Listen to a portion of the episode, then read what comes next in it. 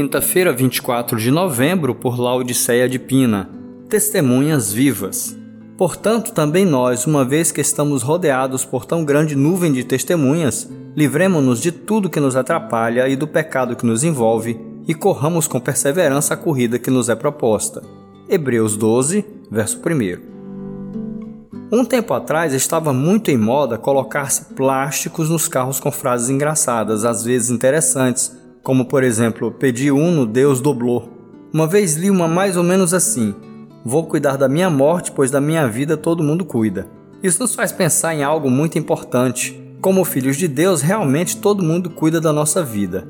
As pessoas esperam ver em nós um comportamento diferente daqueles que a Bíblia chama de filhos das trevas. Os filhos de Deus precisam ser luz, precisam iluminar os lugares onde estiverem.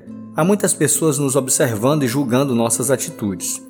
É verdade que muitos cuidam da sua vida para mostrar os erros e acusar. O nosso adversário está sempre cirandando os servos de Deus, esperando o momento de atacar, conforme 1 Pedro 5,8.